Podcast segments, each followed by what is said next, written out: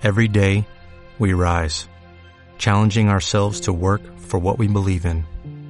At U.S. Border Patrol, protecting our borders is more than a job, it's a calling. Agents answer the call, working together to keep our country and communities safe. If you are ready for a new mission, join U.S. Border Patrol and go beyond. Learn more at cbp.gov/careers. Bueno, vamos a entrar en la palabra en esta noche y como les decía, en estos días, desde el domingo pasado anuncié que iba a comenzar una serie de devocionales todas las noches a las 7 de la noche para estudiar, no todo porque sería muy extenso, pero sí estudiar uno o dos de los eventos que el Señor Jesús hizo en esta semana, de cada día de esta semana. El domingo recordábamos cómo fue la entrada triunfal venía de Jericó el Señor y entra montado en un burro a la ciudad de Jerusalén y toda la ciudad sale a celebrar y a decir, bendito el que viene en el nombre de Jesús, Osana, Osana, Osana, que significa Señor, sálvanos. Y celebraban y se gozaban por todo lo que estaba eh, pasando en ese momento.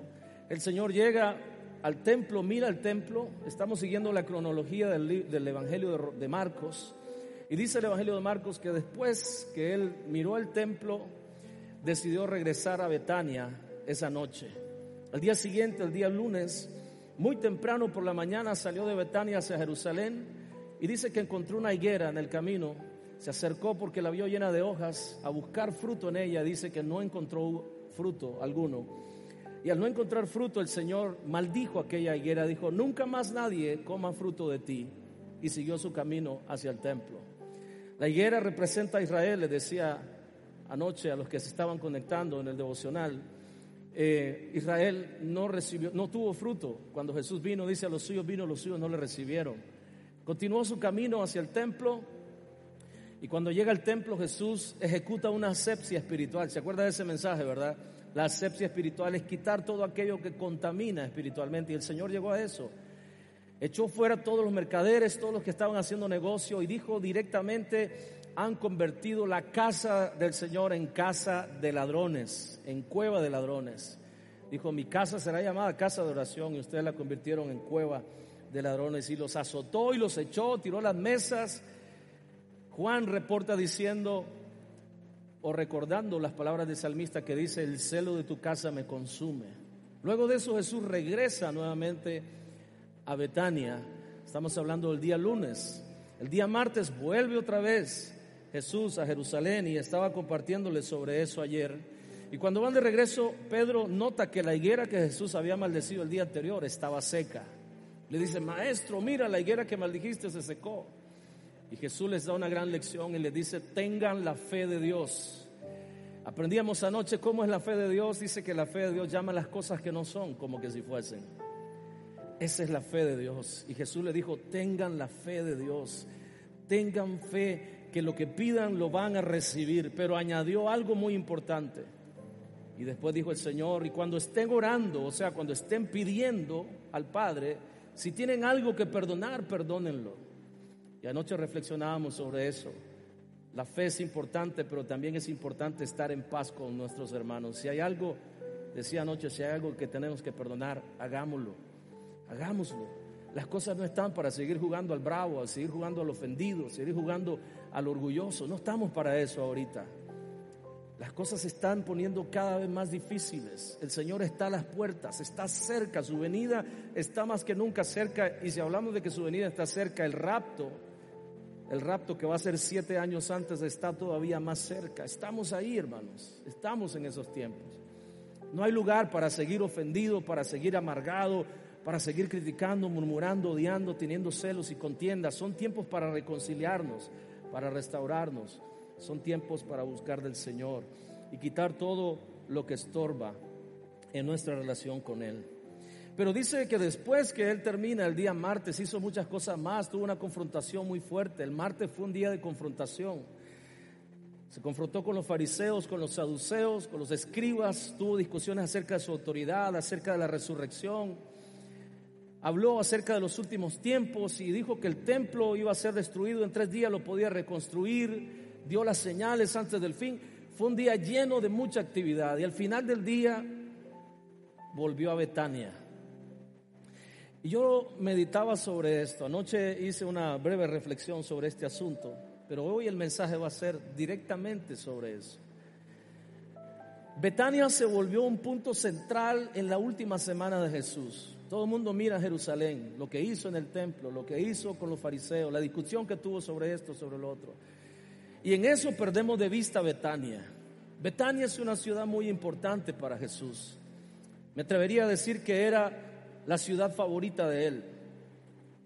Y entonces el Espíritu Santo me inquietaba a preguntar por qué Betania se había vuelto un lugar tan importante para Jesús. Y meditaba sobre esto y el Espíritu Santo me hacía la aplicación a esta palabra que quiero compartirte hoy. Ponga atención. Por la situación que estamos viviendo no nos estamos congregando presencialmente. Y la iglesia del Señor está esparcida en las casas. Estamos volviendo al diseño original. La iglesia del Señor se comenzó a reunir en casas. No había templos. No había grandes auditorios para que todos se reunieran. No. Si usted revisa las cartas de Pablo, Pablo envía saludos a la iglesia del Señor que está en la casa de fulano, a la iglesia del Señor que está en la casa de sultano. La iglesia se reunía en las casas y por esta circunstancia estamos llegando a eso nuevamente, al diseño de Dios al inicio. Yo creo esto, hermanos, yo creo que es una preparación para tiempos que vendrán después. Así que necesitamos despertar. Necesitamos estar alertas, aprender de esta circunstancia ahora, abrir los ojos. ¿Qué nos está enseñando el Señor? ¿Qué nos está enseñando el Espíritu Santo? Especialmente los que somos líderes. Tenemos que estar atentos, los que lideramos iglesias, lideramos empresas, los que lideramos hogares, los cabezas de familia. Tenemos que estar atentos a lo que Dios está hablando en este tiempo. Porque estos son tiempos de entrenamiento, de cosas que vendrán para la iglesia en los años que vienen y necesitamos estar listos, abrir los ojos. Y meditaba sobre eso y yo decía, bueno, la iglesia ahora se está congregando en las casas. Y meditaba y miraba a Jesús ir el domingo en la mañana, durante el día, a Jerusalén, ser celebrado y recibido como rey, pero regresa a Betania. El día lunes sale temprano a hacer limpieza del templo, pero regresa a Betania. El día martes vuelve a ir a Jerusalén, pero regresa a Betania. Y la pregunta es, que había en Betania que hacía que Jesús regresara a Betania todos los días en una semana crucial para él. La semana que sería la semana más dura en su vida, la semana más decisiva en su vida. Jesús decidía regresar a Betania. ¿Por qué de una vez no se quedaba en Jerusalén? Si sabíamos que en Jerusalén iba a ser el clímax de todo lo que iba a pasar. ¿Por qué Jesús regresa a Betania? ¿Qué hay en Betania por lo cual Jesús regresa siempre ahí. Y me, me di la tarea de estudiar las cosas que pasaron en Betania, conectadas con el ministerio del Señor. Y me di cuenta que Betania era un lugar muy importante. Quiero enseñarte hoy tres verdades acerca de Betania y su relación tan íntima con el Señor Jesucristo. Y para esto quiero que me acompañes a Marcos, capítulo 14, porque ahí está Jesús otra vez en Betania. En la última semana, esta semana decisiva, Jesús está otra vez en Betania. Regresó cada día, lunes, eh, domingo, lunes, martes, volvía a Betania. Y lo encontramos otra vez en Betania. Marcos 14, verso 3 dice de la siguiente forma. Pero estando él en Betania, en casa de Simón el leproso, y sentado a la mesa, vino una mujer con un vaso de alabastro de perfume de nardo puro de mucho precio y quebrando el vaso de alabastro se lo derramó sobre su cabeza. Ponga atención, vamos a estar poniendo unas preguntas ahí mientras yo voy enseñando para que usted esté atento. Ponga atención a lo que voy diciendo y luego los que están usando un celular les va a aparecer la encuesta, la pregunta, usted va a tener que escoger cuál es la correcta ahí. Ponga atención porque el primer, la primera verdad que quiero compartirte esta noche es esta. Lo voy a leer para que pegue igual a la que está ahí en la encuesta. Jesús volvía a Betania, a Jesús le encantaba estar en Betania porque Betania era un lugar de honra para él. Betania era un lugar de honra para él. Por eso le encantaba estar en Betania. Mucha gente criticaba el ministerio de Jesús. Aún sus propios hermanos de sangre no creían en el ministerio de Jesús. Los fariseos le hacían oposición, cada vez estaban buscando cómo encontrar en un error a Jesús para, para denigrarlo, para hablar mal de él. Y siempre estaba encontrando oposición, siempre encontraba a alguien que se levantaba contra él, hacerle preguntas para ver en qué lo encontraban, en, qué mal, qué mal le encontraban a Jesús. Ya, ve cómo somos los seres humanos, ¿verdad? Que siempre estamos tratando de ver lo malo. Puede que una persona haga 40, 50 años todo bien, pero el día que esa persona se le ocurra equivocarse en una cosa, no importan los 50 años atrás, es ese día el que cuenta. Así somos los seres humanos. Gracias a Dios que Él no es así. Gracias al Señor que Él no es de esa forma. Él es un Dios de misericordia y amor. ¿Alguien puede decir amén ahí en su casa? Ponga atención. Betania era el lugar favorito de Jesús porque ahí había un lugar de honra para él. En Betania cada vez que Jesús llegaba era honrado. Lo vemos aquí en el versículo 3 de Marcos 14. Dice que Jesús llegó otra vez a Betania y Simón, el que había sido leproso, aunque no dice así el texto, pero entendemos que había sido leproso, leproso perdón, ya me pegué, había sido leproso y ya no era más, ¿Por qué sabemos eso? Pues porque está sentado en la mesa en su casa. Si fuera leproso todavía estaría aislado. Aunque el texto no lo dice, muy probablemente Jesús había sanado a este hombre. Y en gratitud o por un tema de honra invita a Jesús a su casa y le sirve la mesa. Ya ve que por eso es que yo le digo que soy un buen fiel eh, discípulo de Cristo yo, porque a mí me encantan también las comederas. Y cuando se habla de Jesús y su ministerio, y cuando se habla de Jesús y Betania, vamos a encontrar que muchas de las veces que se habla de Jesús, en Betania, Jesús estaba sentado a la mesa.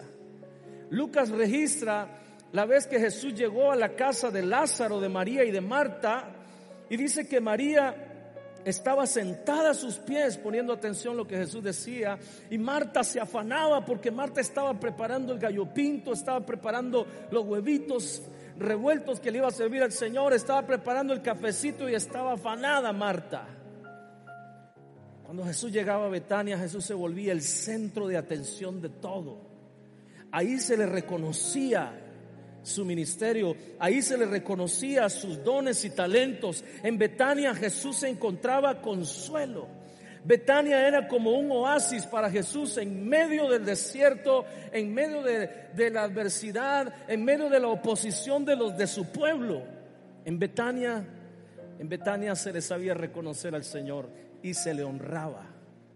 Entonces lo primero que aprendemos esta noche de por qué a Jesús le encantaba ir a Betania es porque en Betania hay un lugar de honra para él.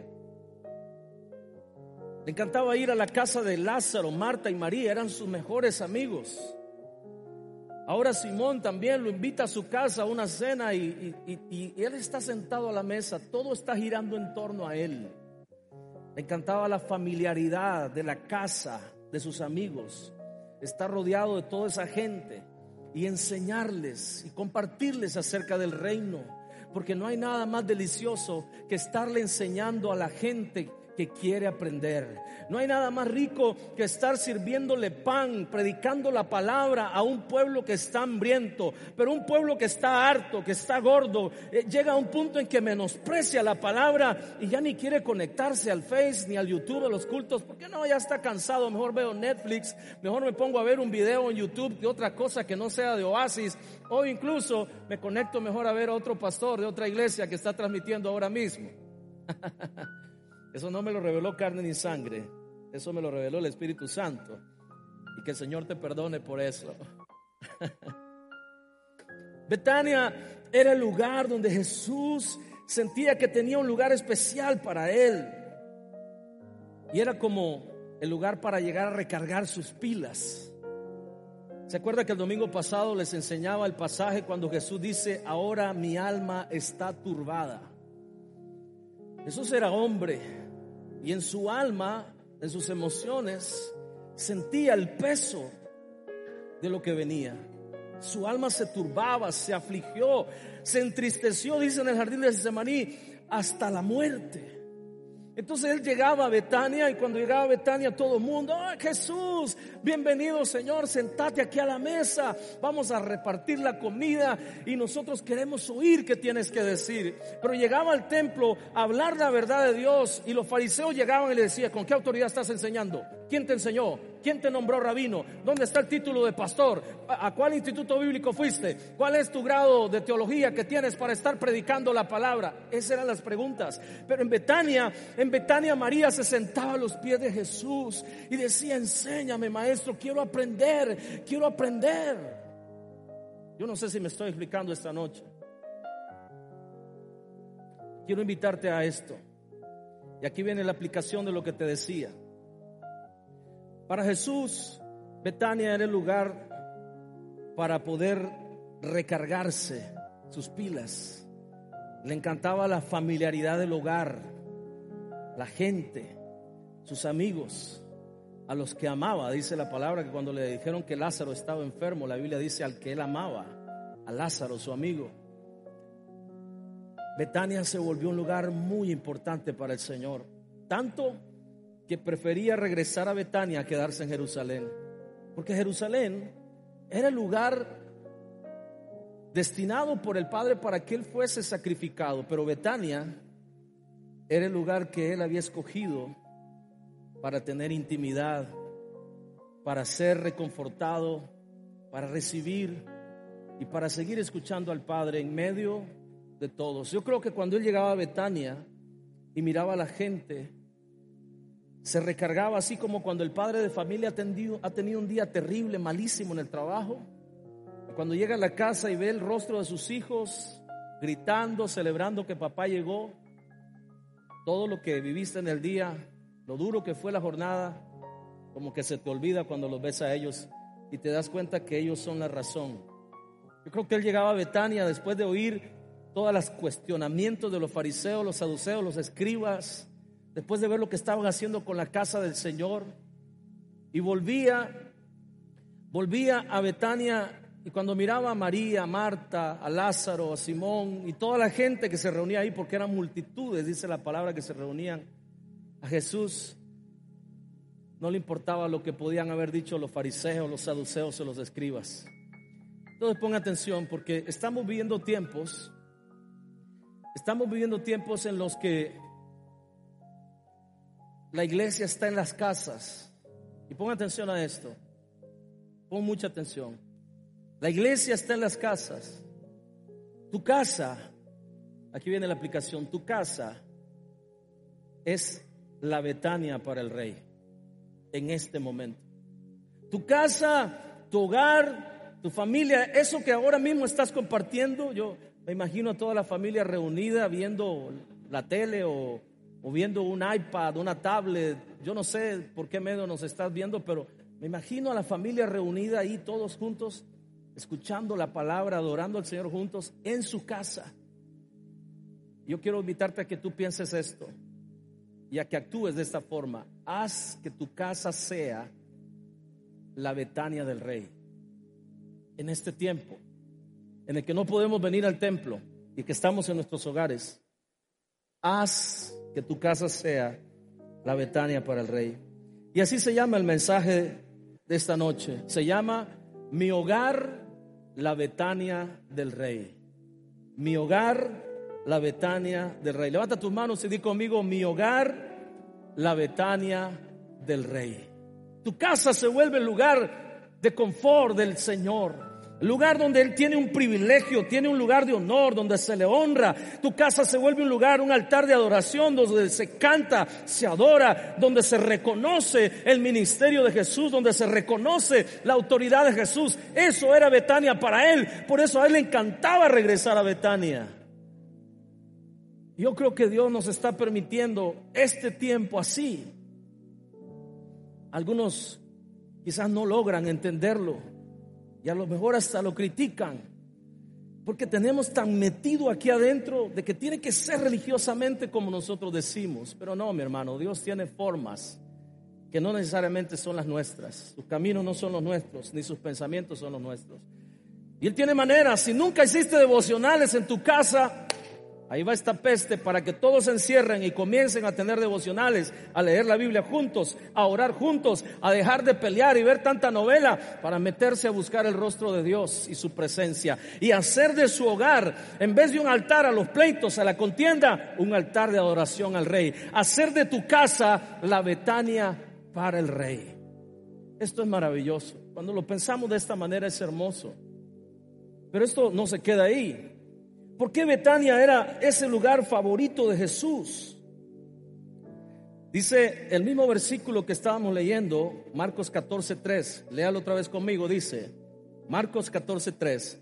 Pero estando él en Betania, en casa de Simón el leproso, y sentado a la mesa, vino una mujer con un vaso de alabastro, de perfume de nardo puro, de mucho precio yo quiero que usted note cada detalle que Marcos registra porque están ahí por una razón.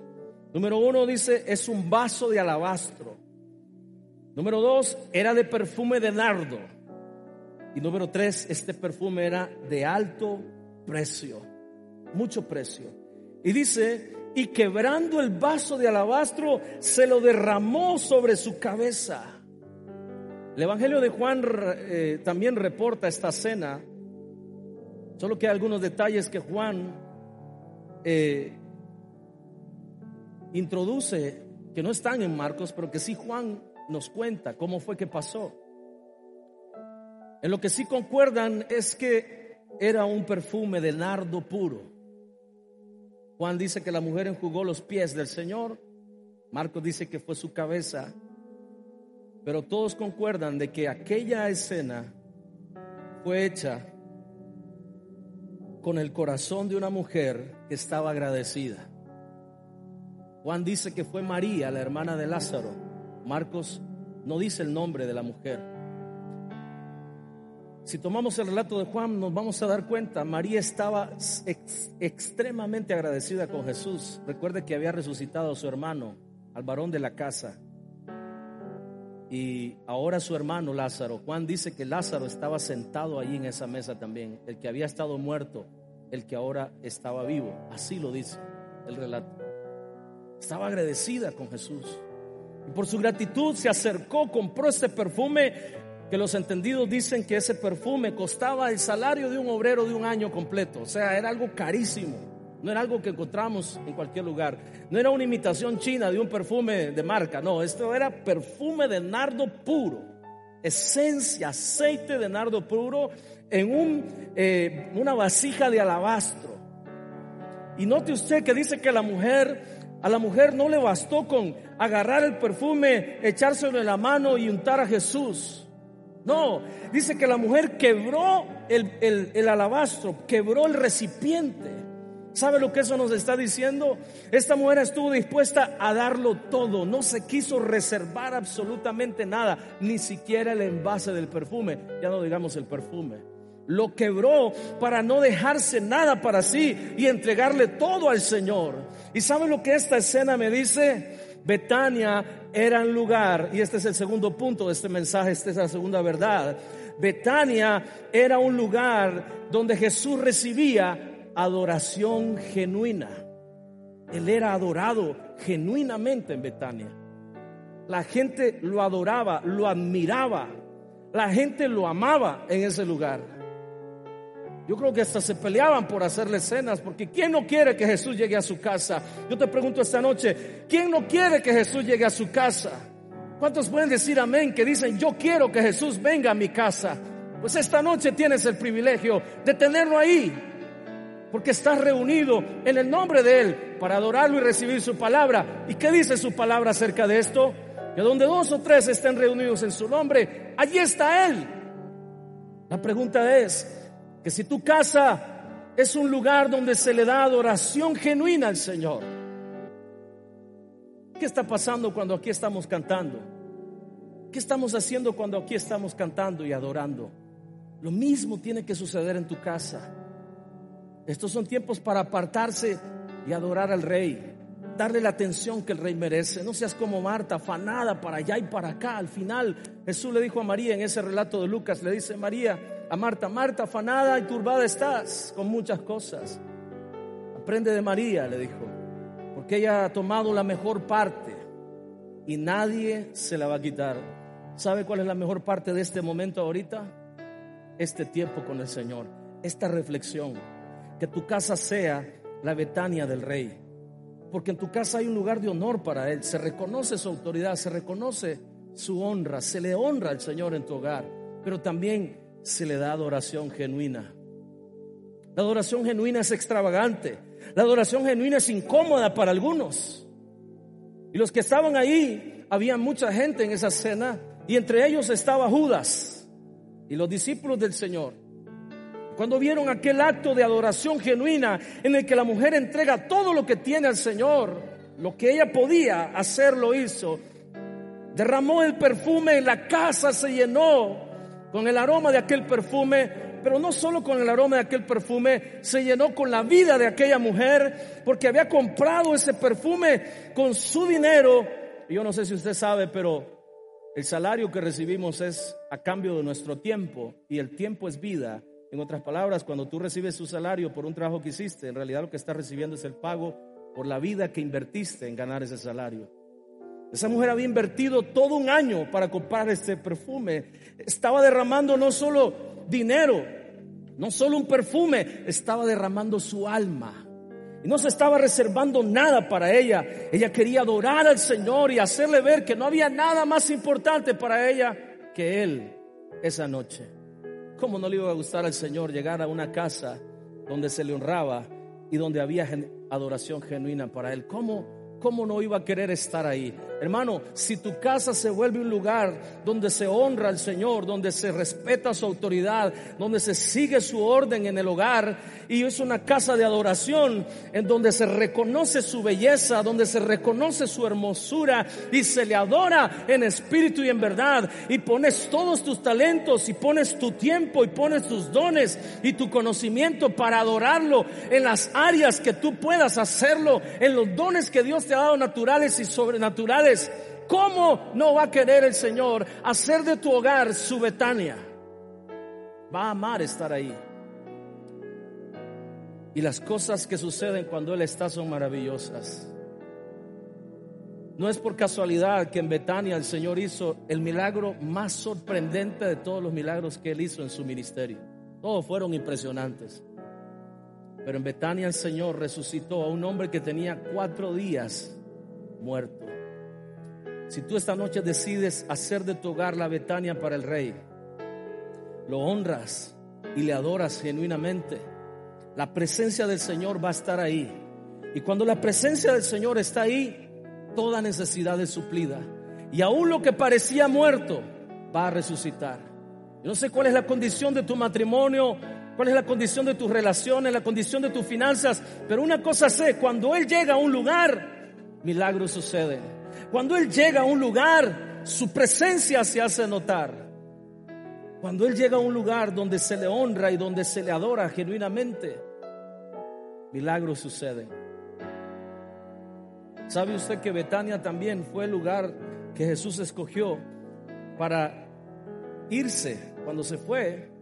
El Evangelio de Lucas reporta eso diciendo que sacó a los discípulos fuera de Jerusalén, cerca de Betania, y ahí les dio las últimas instrucciones y subió al Padre. Betania fue un lugar, hermanos, sumamente amado, sumamente íntimo para el Señor. Yo creo que este tiempo el Señor nos quiere decir esto. Yo creo que el Señor en este tiempo nos quiere decir que Él quiere hacer de nuestra casa su lugar favorito. Qué lindo sería que tu hogar y mi hogar sean el lugar favorito del Señor. Esa adoración genuina de la mujer, esa adoración extravagante, caló profundo en el corazón de los, de los hipócritas que estaban ahí. Incomodó a los que estaban ahí. Y dice el verso 4 de Marcos 14, lea conmigo el verso 4 y verso 5, Marcos 14. Y hubo algunos que se enojaron dentro de sí, dijeron, ¿para qué se ha hecho este desperdicio de perfume? porque podía haberse vendido más a más de 300 denarios y haberse dado a los pobres y murmuraban contra ella. Generalmente la gente que critica y se quieren presentar como, como gente que se preocupa por los demás, en realidad son gente que no les interesa la gente y lo que les interesa es el dinero. Hablan como que están preocupados por la gente, pero en realidad lo que a ellos les interesa es qué beneficio puedo sacar yo de esto. Juan dice que el que dijo estas palabras fue Judas. Sabemos nosotros que Judas era el tesorero del ministerio de Jesús y eso es una incógnita tan grande que yo tengo. cuando vaya a la presencia del Señor lo voy a preguntar, Señor, ¿por qué escogiste a Judas? De todos los doce, ¿por qué Judas? Mire qué interesante. Jesús confió en Judas y lo puso como tesorero de su ministerio. Pero Judas fue incapaz de confiar en él como su Señor y su Salvador. Yo me ponía a pensar, ¿a cuántos de nosotros Dios nos ha confiado una familia? Nos ha confiado bienes, nos ha confiado dones, nos ha confiado dirigir grupos de alcance, liderar, pastorear, ministrar. ¿A cuánto nos ha confiado vida? Y todavía no somos capaces de confiar en Él. Y no tiene nada que ver con que Judas estuvo cerca de Jesús, porque aunque estuvo cerca con Él y comió con Él en la mesa, nunca confió en Él. Lo que Judas andaba haciendo era ver qué podía sacarle a Jesús, de qué manera el ministerio de Jesús le servía a él como plataforma para alcanzar su propia agenda. Eso es triste, porque al final los que hacen eso terminan ahorcados. Por sus propios lazos terminan ahorcados. Hermano, Dios te ha confiado tantas cosas. Confíale tú, todo tu ser, tu casa, tu vida. Se molestaron, dice, Va a haber gente que se va a molestar porque a ti te ve en paz. Va a haber gente que se va a molestar porque tú sigues creyendo al Señor a pesar de todo lo que está viviendo el mundo. Pero tú sigue adorando y sigue haciendo de tu casa la Betania del Rey, el lugar de honra, el lugar de adoración genuina. Y lo tercero que esta noche quiero enseñarte acerca de por qué a Jesús le encantaba estar en Betania es Dice el verso 8, vamos vaya conmigo al verso 8, Marcos 14, 8. Dice, esta ha hecho lo que podía, dice Jesús acerca de la mujer en respuesta a lo que Judas dijo. Esta ha hecho lo que podía, porque se ha anticipado a ungir mi cuerpo para la sepultura. Verso 9. De cierto os digo que donde quiera que se predique este evangelio en todo el mundo, también se contará lo que ésta ha hecho para memoria de ella. Preste atención. Dijo, esta ha hecho lo que podía. ¿Sabe? Nosotros queremos recibir del Señor y ni siquiera queremos hacer lo que podemos. El Señor actúa de esta manera. Nos deja a nosotros que hagamos lo que podemos y Él hace lo que es imposible. Pero mientras tú no hagas lo que puedes, lo imposible no se va a manifestar. Y la tercera verdad que quiero compartirte esta noche sobre Betania es esto. ¿Por qué le encantaba a Jesús ir a Betania? Porque Betania era un lugar de testimonio. Betania era un lugar de testimonio. La gente testificaba acerca de Jesús. La gente que se reunía ahí testificaba de las maravillas de Jesús. Y esta mujer, el acto de adoración que estaba dando al derramar su perfume, era un testimonio para decirle a todos los que están alrededor, deberían de aprender lo que yo estoy haciendo. Entreguen todo lo que ustedes son en adoración a Él, porque si hay alguien que importa en toda esta cena, en esta casa hoy, es Él. Hermano, si hay alguien que importa en tu hogar en este momento, es Él. Deje colgado el que lo llamó. Dígale, no te puedo atender ahorita, estoy atendiendo al rey. Él está ahorita en mi casa. ¿Se acuerda lo que le dijo a Saqueo cuando iba caminando? Pasó por aquel árbol, Saqueo se había subido y Jesús lo quedó viendo y le dijo, Saqueo, me es necesario estar en tu casa. Baja de ahí, vamos para allá. Y aquel hombre se bajó corriendo, tan feliz de que Jesús estuviera en su casa. Hermano, no vea estos tiempos de culto en línea como algo superficial. Prepare el ambiente en su hogar. Prepare a su familia. Reúnalos a todos. Siéntense y dedíquense a escuchar, dedíquense a adorar, dedíquense a levantar sus manos. Dedíquense a honrar la presencia del Señor que está llegando hasta su hogar por este medio, sí, pero está llegando Él a tu casa. Él está sentado ahí en medio de ustedes. Él está aquí en medio de nosotros. Adorémoslo, honrémoslo y testifiquemos que si hay alguien que importa en este momento y en todo tiempo, es Él.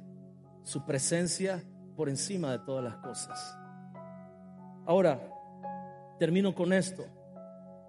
Dice la palabra en Juan, vaya conmigo a Juan capítulo 9, le contaba que Juan reporta esta misma cena y lo que estaba pasando ahí. Juan capítulo 9 dice así, gran multitud de los judíos supieron entonces que él estaba allí, en Betania, en aquella casa, y vinieron no solamente por causa de Jesús, sino también para ver a Lázaro, a quien había resucitado de los muertos. Escucha bien lo que te voy a decir esta noche. Betania es un lugar de testimonio. La gente alrededor tuyo que te conocieron cuando eras lo que eras, ahora se sorprenden cuando te ven así. Pon atención. Aquellos que te critican y dicen, yo no creo en este, sigue siendo el mismo, ese es puro un hipócrita, como todos los evangélicos. Es el tipo de gente como Judas que se ofende por la adoración que tú estás dando, que se ofende por la relación que tú tienes con el Señor. No le pongas atención, porque no llamamos la atención de ellos, tratamos de llamar la atención del Rey. Es para Él. El perfume de adoración que derramamos, el sacrificio, el guardarnos en santidad, en no continuar en los pecados del pasado en dejar las mañas que teníamos. No lo hacemos para que la gente nos vea y si lo haces para eso, estás mal, estás equivocado. Aquí no se trata de para que te vea la gente, aquí se trata de para que Él vea tu adoración genuina. Es al Rey al que queremos llamar la atención. Es al Rey al que queremos honrar con el perfume de nuestra adoración, con el perfume de nuestra alabanza. Es a Él y nada más que a Él. Pero preste atención. Dice que la gente cuando supo que Jesús estaba ahí, vinieron, pero no solo vinieron a ver a Jesús. Esto es muy importante. Vinieron a ver a Lázaro, de que había estado muerto y que ahora había resucitado. Haz que tu hogar, haz que tu vida sea un testimonio público. Haz que tu familia sea un testimonio público. Para que los demás que te conocieron y supieron cómo eras, los vecinos que oían las ollas para allá y para acá y los platos rotos y las, las malas palabras y las maldiciones, que ahora se sorprendan y dicen, hoy, hoy están oyendo alabanzas ahí. Eh, ¿Qué le pasó a esa gente? ¿Ah? Ahora dicen que son evangélicos. Y se van a burlar quizás. Y van a murmurar y van a decir, qué desperdicio. Eran más alegres antes. Cuando se echaban sus tragos eran alegres. Ahora son un poco de amargados. Tú tranquilo sigue adorando al rey, sigue testificando, sigue honrando, sigue construyendo una Betania para el rey en tu hogar, en tu casa. Y ellos, ellos tendrán que testificar de ti como lo hicieron con aquella mujer. Estamos hablando hoy y esa profecía de Jesús cuando dijo que se iba a hablar de lo que aquella mujer había hecho, se está cumpliendo esta noche una vez más, después de más de dos mil años. Estamos hablando de una mujer, estamos hablando de una casa, de un hogar, estamos hablando de una familia, estamos hablando de una ciudad que honra al Señor, que adora genuinamente al Señor y que testifica del Señor en su vida.